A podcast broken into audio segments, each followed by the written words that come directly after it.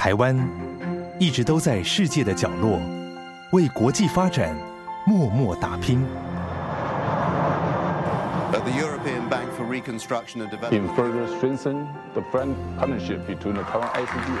接轨全球，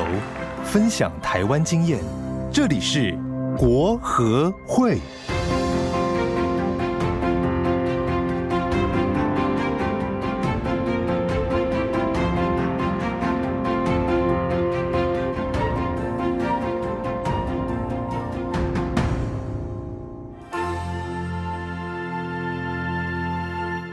大家好，欢迎来到由国际合作发展基金会所制作的 Podcast 节目。A，来自台湾援外的声音，我是哲青，我是静婷。节目开始前，先祝大家新年快乐。那我们呢也展开全新的第二季内容。那经过了第一季之后呢，那相信大家啊、呃，对于联合国永续发展目标，也就是 SDGs 哦，有初步的认识哦。那 SDGs 哦，它其实呢是这个永续发展目标，是目前国际发展领域的共通语言哦。那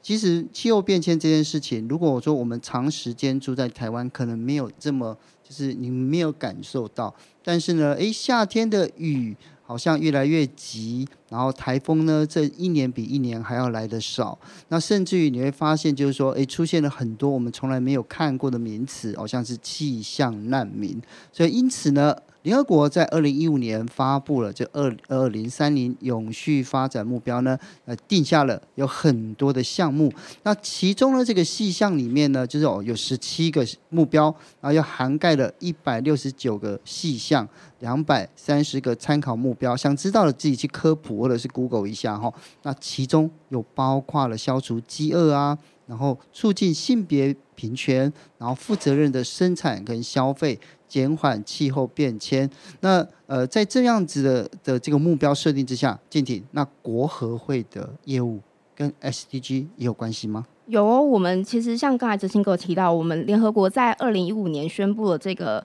永续发展目标之后，我们国会在二零一六年开始就把永续发展目标 SDGs 放到我们的业务核心里面。目前我们每年在海外执行的大约一百多项计划里面，也都每一项都扣接到 SDGs 里面的目标。那刚才哲清哥有讲到说，就是因为冬天也越来越晚，夏天屡创高高温的这种情形，就是气候异常的状况，也就是这这些都是气候变迁带出来的结果。其中永续发展目标的第十三个目标 SDG 十三，就是在讲气候行动，也是就是这个气候议题的部分。那大家听众可能会觉得说，哎，气候议题离我这么远，就是好像不是说非常感受得到。对啊，对，所以到底为什么我们要就是注重注意这个气候议题呢？是有目标可以花钱吗？应该不是吧。对，因为其实其实好好像觉得很远，但其实又很近。因为其实像嗯，大家可以感觉得到，因为其实大家应该常会说，像在那个呃，现在市场的菜价就是上涨啊，或者是都是一些什么极端气候造造成的。对，那其实可能一点一滴在影响我们的生活。现在也许没有感受到那么明显，但在我们的未来世代，就是应该会就是越来越严重。所以如果你现在不做的话，以后也。会影响到我们后面的世代。你好接地气哦，你一上来就讲菜市场。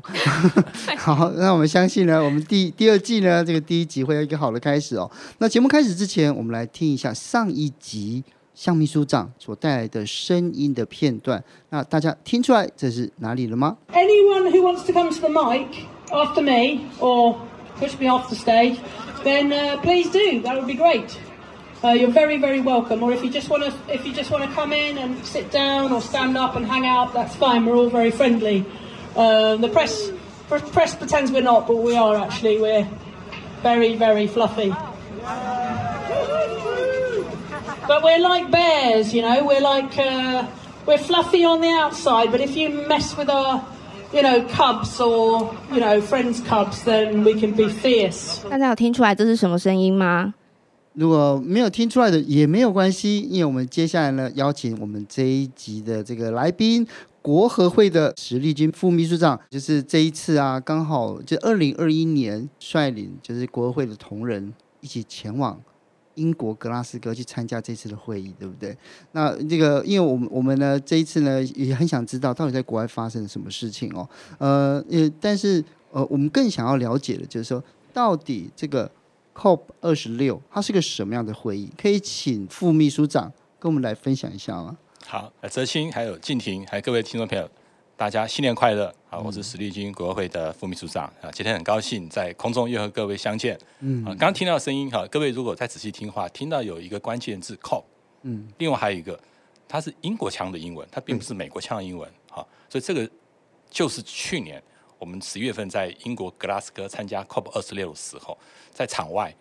的群众的示威的声音，嗯，发生在英国。啊，发生在格拉斯哥是，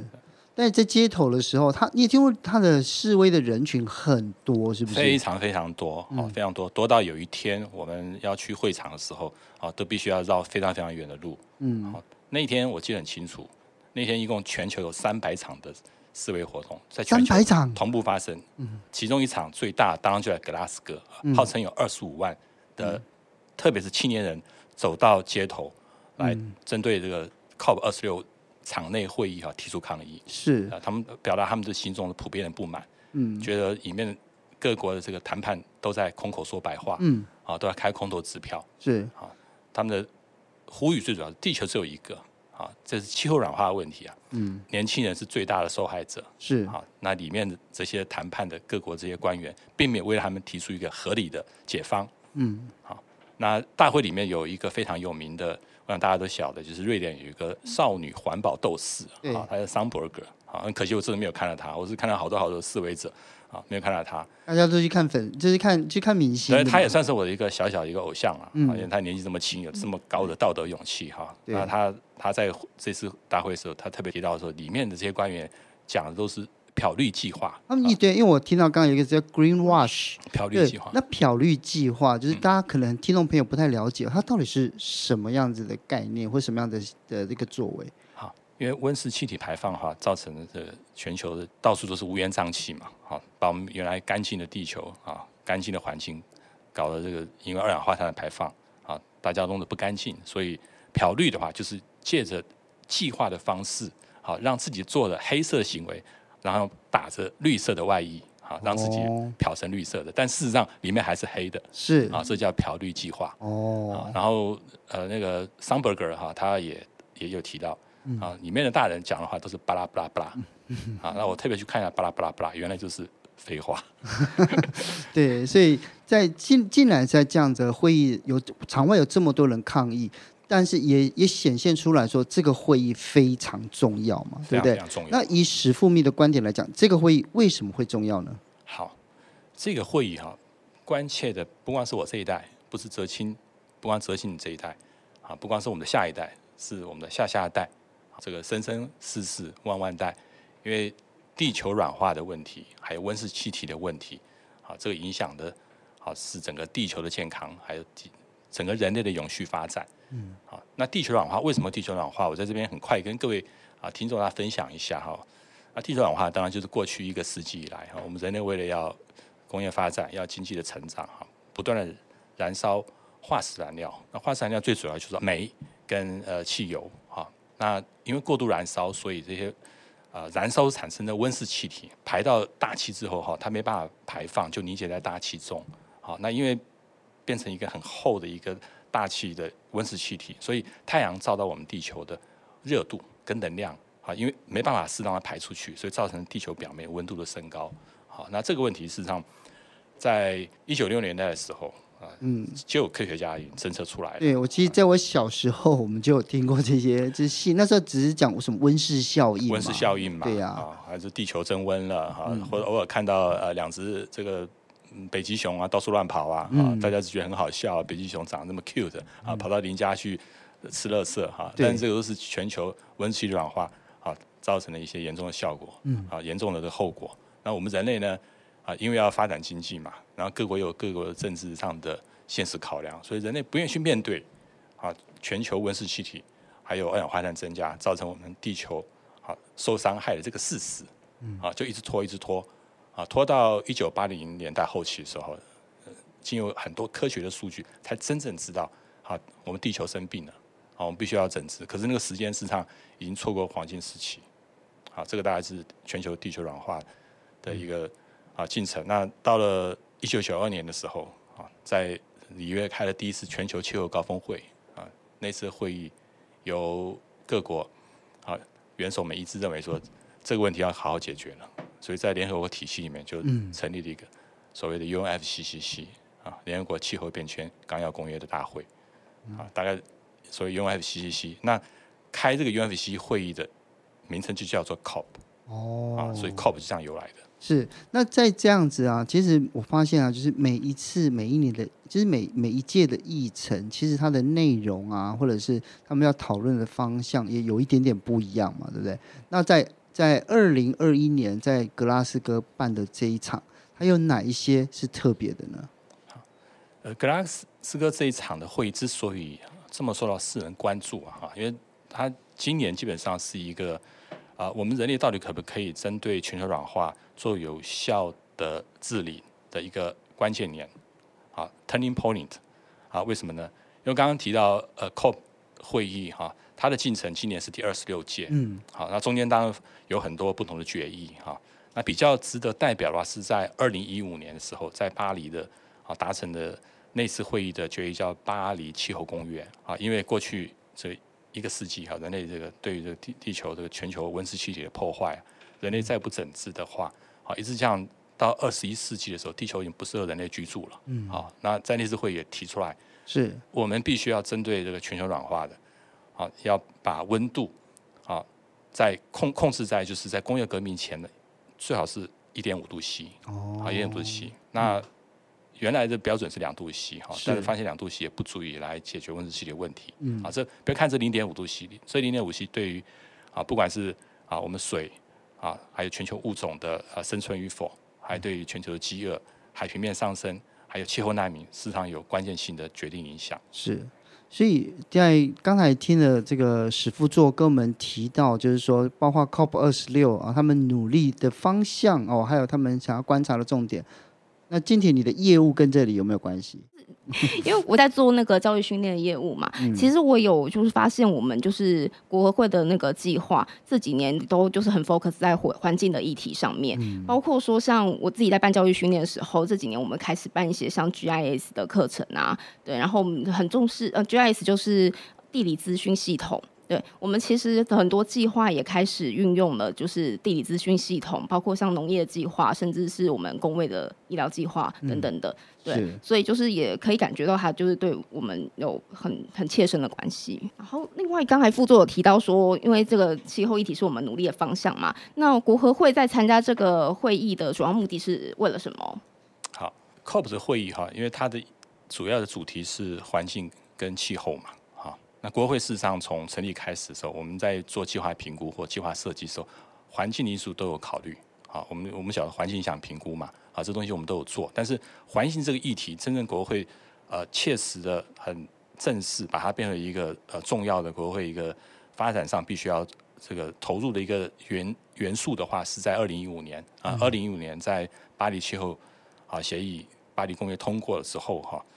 因为它的进程是二零五到二零三零年嘛，嗯、那国合会是一个援助发展机构，所以我们当然在援助会上必须要知道国际上最新的援助发展脉络。嗯，好，那这个呃，这个环境气候议题已经变成一个全球的重要显学，所以我们把环境啊就纳入到国合会正式的六大核心领域里面。嗯，好，那呃刚提到 COP 就是在巴黎气候公约里面讲到一点五度。啊，或两度 C 的这种升温的限制，啊，那另外还有一个很重要，就是各国必须要透过哈自愿性的啊，它要自愿性的减排贡献 NDC，好，那各国要提交他们五年提交一次，好，那二零一五年通过的呃巴黎气候公约嘛，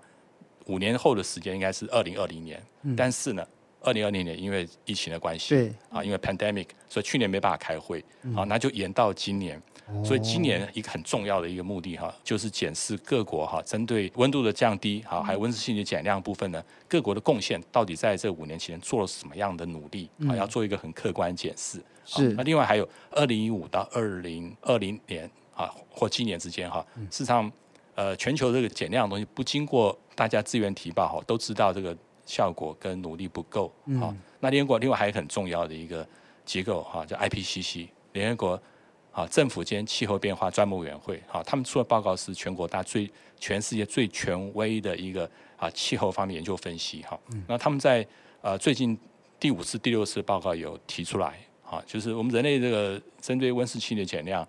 的这个努力再不够的话，不要讲两度 C 的温度可能会调升到二点四到二点七度摄氏二点二点四高了。对这个。如果这个是这是均温哦，对不对？如果这个是一个发生的一个事实的话，嗯，好，他结论就是地球已经不适合人类居住了。是，所以大家惊觉这个报告哈，啊，敲醒了各国的政治人物，惊觉说这个气候议题哈，一定要在这次会面有一些决定性的成果啊，才能够对我们自己、对我们未来的啊世世代代有所交代。啊，所以为什么这次 COP 二十六会议，即使是疫情的关系啊？呃，据大会统计，大概有至少三万人参加。哦，哦，这个人数都突破过以前历年来，大家都甘愿冒着被疫情染疫的风险，然后在会参加这个大会，从政府层级哈，希望表达他们这个谈判的一些努力。那从公民社会团体，或者说是一些重要的国际组织，都希望在这个会议哈，借着他们的发声，嗯，啊，能够对于全球气候暖化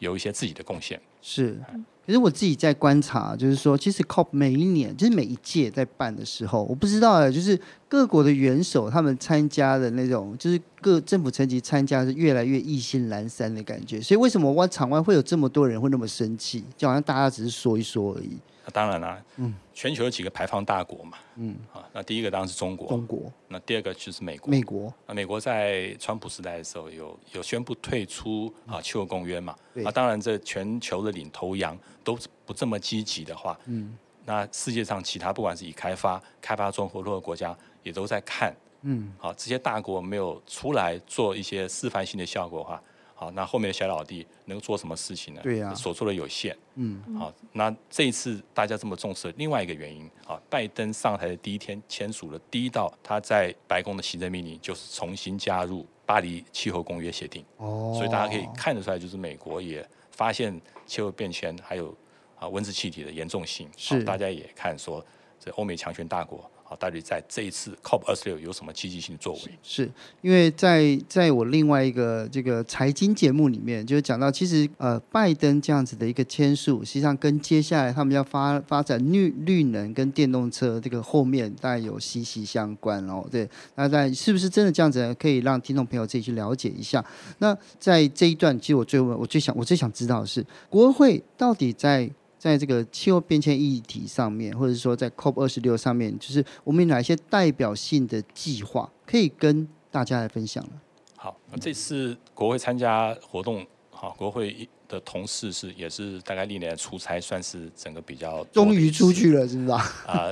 呃，其实大家说实在的，因为疫情关系啦，哈，都是因为呃工作上的啊必须，所以我们啊出去，因为大家都晓得。在开会期间，哈，从离开我们国门一直到回来都有染疫的风险，然后回来了还有两个礼拜的隔离，啊，造成非常多的不方便，啊，但是这是一个非常有意义的会议，而且对国会非常重要，嗯，好，我们国会参加 COP 二十六会议，当然有有一些目的跟我们希望能够达成的啊一些效果，嗯，那刚才我提到就是环境气候议题是国会的啊重要的业务核心策略之一，哈，所以。全球环境议题，还有全球环境治理的最新的发展啊，我们必须要能够掌握啊。那掌握这些最新的趋势，才能够协助我们友邦或我们的呃友好国家哈，能够设计最佳的有关气候跟环境造成他们国家发展问题的最佳解决方案。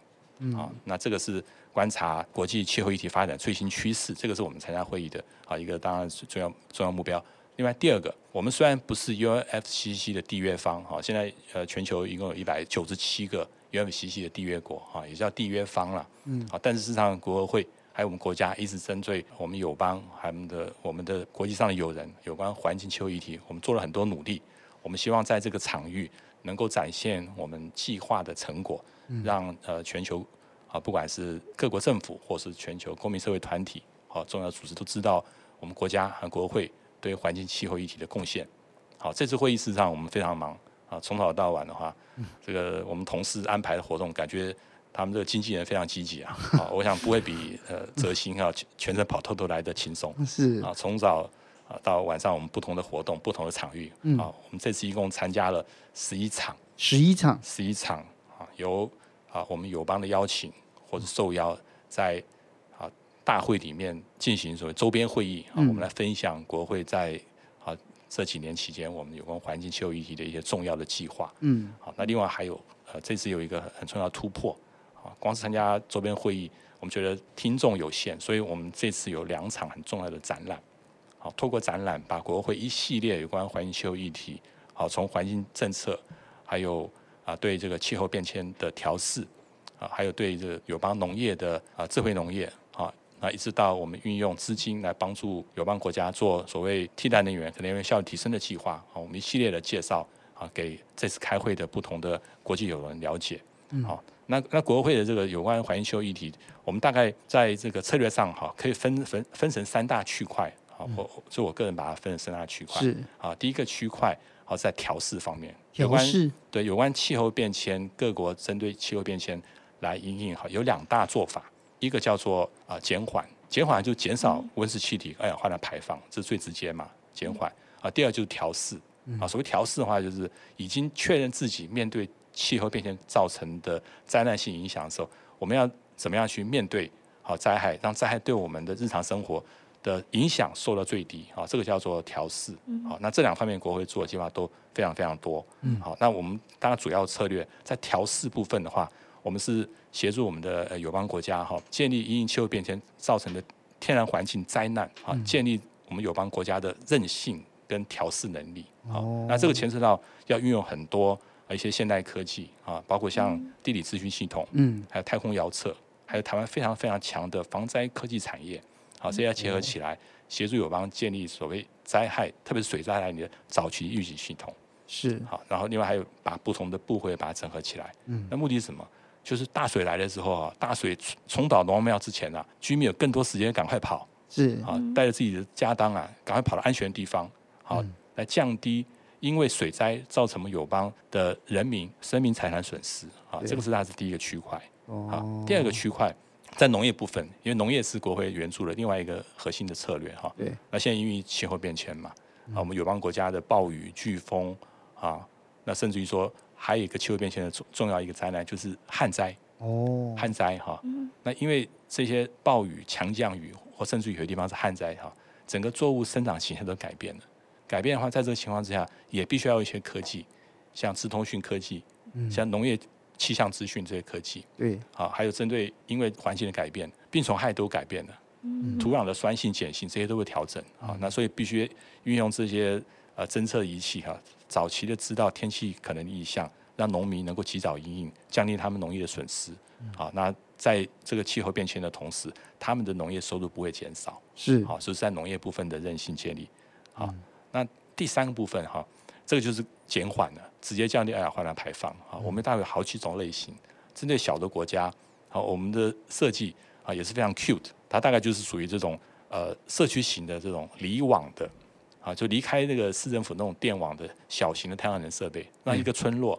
好，让一个 village 能够在电力的部分晚上至少光明的亮光，好，那这种小型的，好，这个这个这种类型。另外还有一个类型，那国会跟欧洲风力开发银行合作，我们比较做大，大的话就是包括整个都市规划里面牵涉到二氧化碳排放的一些，比如像路灯，比如像。呃，一些比较呃重污染的一些电厂什么的，我们帮他经过计划，能够改善它二氧化碳的降低二氧化碳排放。好、嗯，那所以大概国会的计划有这三种主要类型。是啊，那我们在这次周边会里面啊，不论是在中美洲啊，我们帮助我们的友邦贝里斯、瓜地马拉，还有呃，在这个他们因应水灾的一些减损失的一些哈、啊、具体的作为，我们都有呈现我们啊，第一个我们计划设计的原理跟我们的方法论。另外还有我们的解方什么东西？那我们的解方对原来的灾害造成什么样的调试上的贡献？嗯，啊，那透过这个场域让国际人士来检视，是来知道我们啊台湾具体在这方面贡献。那当然现在政府也都喊所谓台湾有 helping 嘛，嗯，台湾 help，那 help 什么东西呢？我们做的东西就是台湾 help 的具体的实证，哦，好，所以这个就是来跟政府的这个啊口号相互的能够啊结合。是。那，那另外还有一个，就是参加会议哈，一个很重要的这个场域是全球关切气候变迁议题，从政府部门，从重要的国际金融开发展机构，从重要的国际间的区域性国际组织，重要的国际非政府组织，重要公民社会团体都参加这个会议，所以这是一个很好交朋友的机会，哦、交换理念。那国会非常现在业务的事情非常重视所谓 partnership，好，所以已经跟国会建立伙伴关系的，我们要跟他维持一样的好关系。对，那一些新的朋友，我们可以透过大家在会场的这个难得机会讨论，是来看看大家有什么可以互相合作的一些机会。嗯，好。所以呢，刚才听了史副秘书长呢跟我们分享了二零二一年 COP Twenty Six 这样子的一个会议哦，那到底我们观察到了什么？而国会又能够做些什么？我们先休息一下，马上回来，更精彩的还在后面。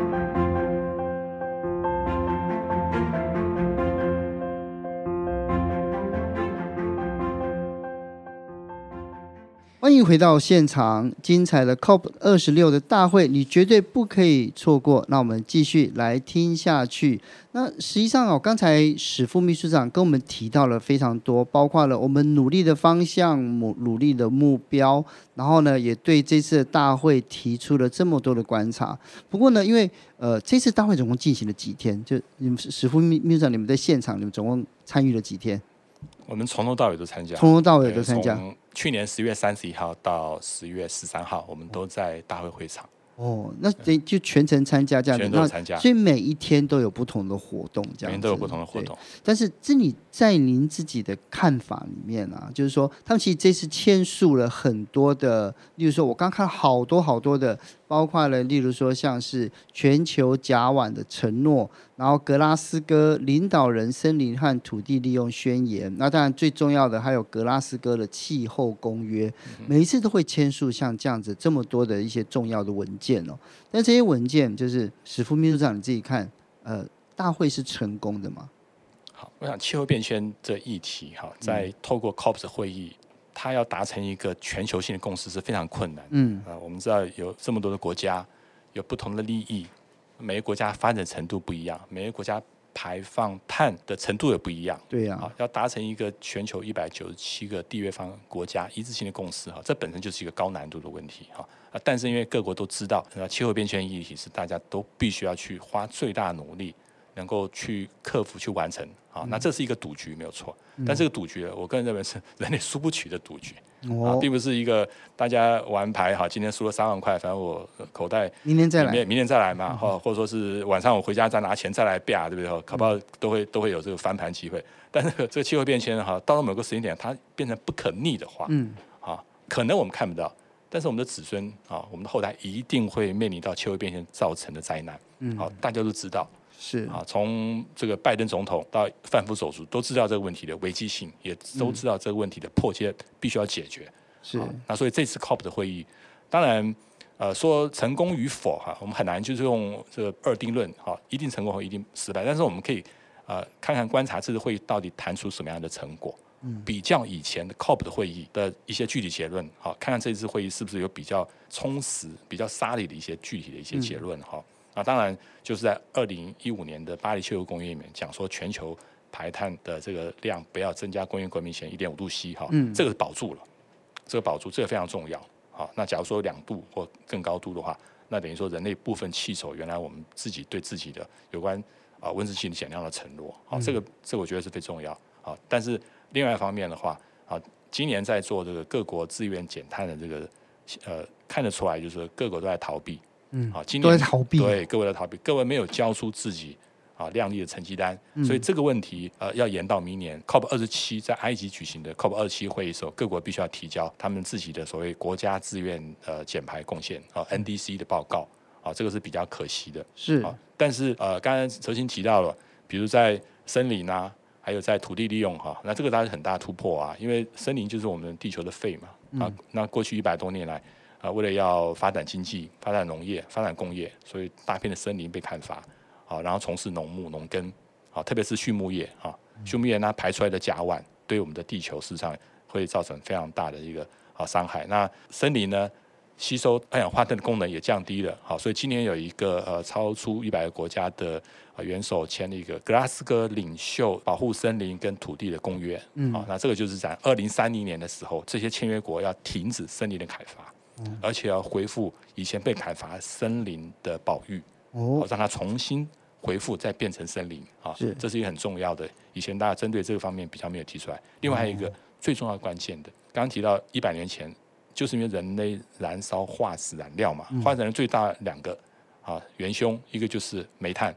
另外就是石油。这次在会议里面有明确的签了一个协定。好，希望说大家在有关这个石油跟这个没有做温室气排放的这个煤炭的工厂，哈、嗯，煤炭的这个发电厂，哈，必须要逐步的淘汰，哦，淘汰掉。那这个有列入到这次公约里面，不过很可惜啦，是，是最后这个中国跟印度临门一脚，啊，那印度的总理啊有有有提到了说，因为各国发展程度不一样了，如果煤炭厂都关的话，我们印度的经济啊会受到严重影响，所以把原来要把它逐步淘汰。改成逐步减量，嗯哼，啊，这个是美中不足的，是好。那另外还有，啊，这一次有超过四十个比较先进国家的领袖，他们签了一个叫格拉斯哥突破协议。突破协议，对，啊，这很重要。为什么？因为这些国家就是所谓能源科技还有清洁科技哈研发，就靠这些国家，好，他们承诺。好，将投入更多资金，嗯，来针对洁净能源要做更大规模的研究。啊，那特别针对几个啊，在这个部门别二氧化碳排放最高的部门别啊，包括什么？包括像钢铁，包括发电，对，包括农业，嗯哼，好，这几个产业别哈，要协助他们来运用在费用上 affordable 的洁净能源技术，是，而且要把这个技术推广到落后国家、开发中国家，是，好，那这个是一个也算是呃会议里面很大的突破。好，那啊，此外还有一个就是碳本身的排出来之后，嗯，好，那呃，在 COP 会议里面有设计，就是说要把这个碳啊变成一个交易的商品。哦，那交易商品它就有价值，是有价值的话，会鼓励更多的国家好去协助开发中国家跟落后国家做减碳的贡献。嗯，那因为这个碳可能可以回馈到已开发国家作为它减碳量的一个计算机基础啊。但是因为二零一五年到二零二一年吵吵纷纷扰扰的，这决议。在巴黎协定第六条一直没有过，但这一次的会议明确通过了有关二氧化碳的计算、二氧化碳的认证，好一个标准。那这个将来可能可以活络碳市场交易，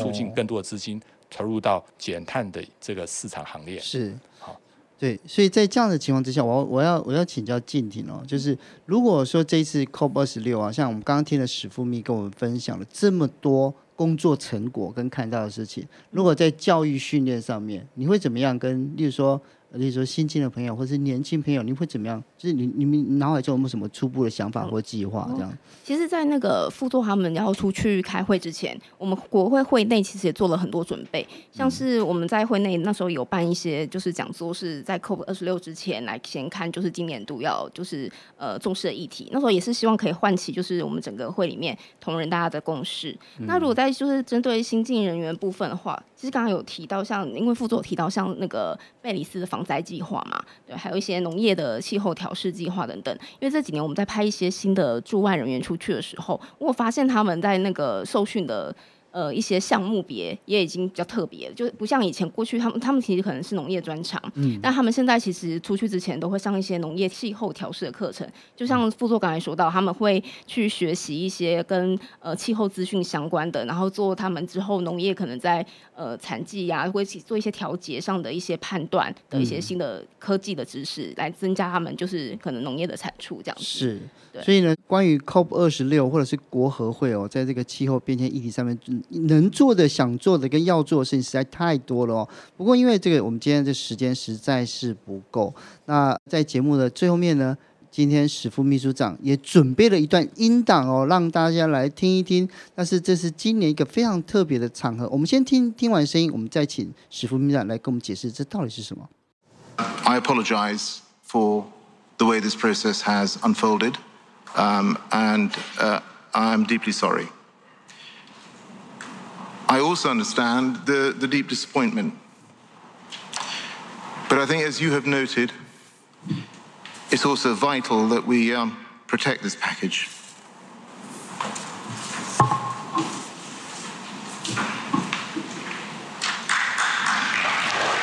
好，这个声音是这次 COP 二十六大会的主席哈，英国籍的沙马在最后一天的最后一秒钟。 通过了这一次格拉斯哥气候公约的时候，他所提出来的啊感言致辞。我觉得听完我有一点想哭。为什么？好像很悲伤的感觉。是啊，对，因为因为我觉得，就就算是拍板定案的这样子，所有的就是一些一些议定啊，或者是一些重要文件，但是他说，哎，脆弱的胜利，他其实他好像也不是很满意。那史副秘书长，你自己你的你的看法呢？你的想法是什么？我想对我来来看的话，这次参加会议和经历大会里面，场内跟场外不同震撼。事实上，场外比场内更热闹了。场外抗议人士，特别是青年朋友的抗议哈，他们的声音场内听到了。所以刚刚夏马也听到啊，我们对于年轻人，你们的声音我们听到了啊。他刚刚应该是有讲这段话啊。我觉得这次会议的话，它不算是完全成功，但是不满意还可以接受啊。毕竟就是说。人类知道这个问题的严重性啊，透过我想人类啊集体透过呃全球环境治理的这个机制啊，一步一步的，还有现代科技的改善啊，我相信逐步的话，应该可以达到至少说在二一零年的时候，我们人类所居住的环境，对我们后代子孙，我们还讲说，我们有为你们留下一片基本的净土。嗯，是，所以呢，今天非常感谢史副秘书长来跟我们的分享。那有太多的事情可以来继续聊一聊，不过因为时间的关系，我们今天先停在这里。下一次呢，我们想知道关于这个 COP 二十六大会啦，还有包括的它的这些场外或周边，到底还有哪一些点点滴滴花絮哦？那也请这个听众朋友们，你认为这一次的 COP 二十六的会议是成功还是失败？欢迎你呢来留言告诉我们哦，无论是在这一则节目。或者是在国合会的这个脸书的粉丝专业上面来留言都欢迎哦。那么想知道各国都在关注的 COP 二十六还有哪一些呃这个它的内幕呢？那虽然呃这个会议结束了，但是挑战。还在进行哦。那下一集呢，我们要继续邀请到史副座来跟我们分享世界各国领袖都关注的 COP 二十六到底有发生哪一些事情。那记得订阅我们，哎，来自台湾员外的声音，我是哲青，我是静婷，我们下周再见喽，拜拜，下周见，拜拜。